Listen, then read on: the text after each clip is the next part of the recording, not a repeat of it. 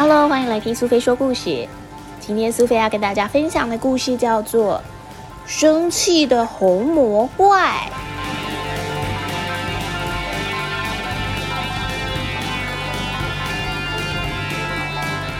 这天，小贝过得很糟糕，他的球拍被他打破了，全身还弄得脏兮兮的，心情实在很不好。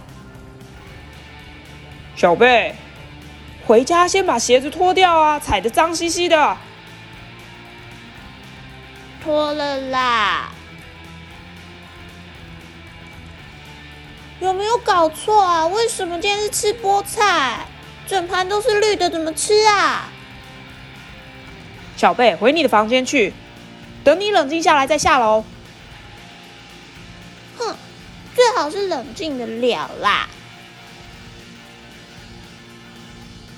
气呼呼的小贝回到了房间里面，立刻感觉到了一股可怕的东西在他的身体里面不断的攀升，就这样攀啊攀啊攀啊，一直不断的上升，直到，轰！有一只红魔怪竟然一口气从嘴巴里面蹦了出来，哎。小贝，我们现在要做什么啊？你想做什么，我们就做什么呀！好，我们现在就从那里开始下手。哦吼！红魔怪大肆的甩了甩被子。把枕头跟棉被都弄得飞了起来。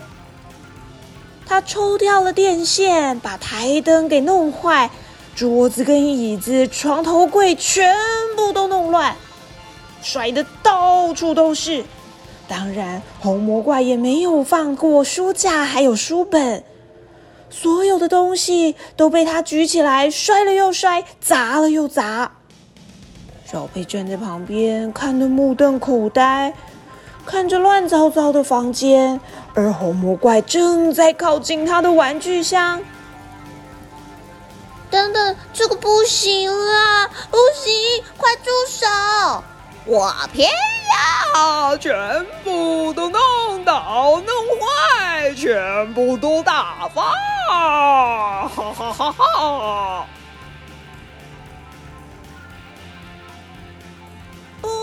我最爱的玩具卡车，你看啦，它的轮子被你弄坏了啦！卡车没关系，我会帮你修好的，你别担心。你这个大坏蛋红魔怪，快点消失，最好赶快变小。就这样子，小贝把小台灯扶正了，把可怜的小枕头也放回了原本的位置。还有最喜欢的书，虽然被红魔怪给弄皱了，但是小贝一页一页的梳理整齐。就在这个时候，随着床还有所有的家具都已经归位的同时，小贝在椅子底下发现了变得很小很小的红魔怪。啊，原来你在这里！我要把你抓起来。把你关到盒子里面，你给我乖乖待好，不准再乱动了。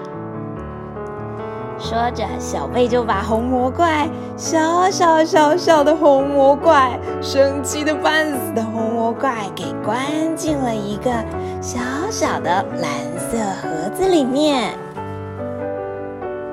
小贝整理好自己的心情，拖着他的小贝贝，抱着他心爱的小汽车，走出房间门口。他问爸爸：“爸爸，有饭后甜点吗？”小朋友，你喜欢今天生气的红魔怪的故事吗？你是不是每次只要想要睡觉，就容易心情不好，或是在遇到某一些特定的事情的时候，特别容易不开心呢？如果你已经发现自己有这样子的前兆，那就更方便控制自己的情绪了。要是你知道属于你自己的红魔怪什么时候会跑出来，那你就可以好好的找到方法，在它跑出来之前，就先好好的把它关到一个角落去。有情绪跟有脾气是正常的，但是要学着控制自己的情绪，不要随时随地都让生气的红魔怪跑出来。哦哦哦哦哦哦！哎呀，太可怕了！快点把它关进属于你自己的小箱子里面吧。